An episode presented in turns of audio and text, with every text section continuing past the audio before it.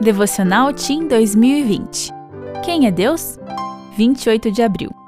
Grandes verdades. O Senhor odeia os lábios mentirosos, mas se deleita com os que falam a verdade. Provérbios 12, 22. Qual foi a última mentira que você contou? Pense bem. Talvez seja difícil se lembrar. Será que a professora perguntou por que você não tinha feito a tarefa e sua resposta foi uma mentirinha de nada?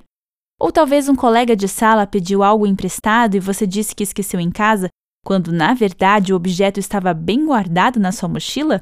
Pequenas mentiras, grandes mentiras, existe alguma diferença entre elas? Mesmo que as consequências sejam diferentes em cada caso, nenhum tipo de mentira deveria fazer parte de nossa vida. Não pense que uma mentirinha não faz mal. Isso é uma grande enganação. Vamos relembrar o verso de hoje.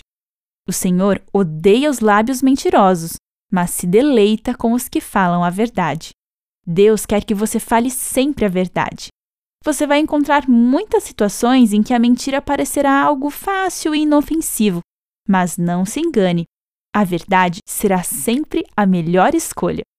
Em Efésios 4:25 lemos: Portanto, cada um de vocês deve abandonar a mentira e falar a verdade ao seu próximo. O que você aprendeu com a mensagem de hoje?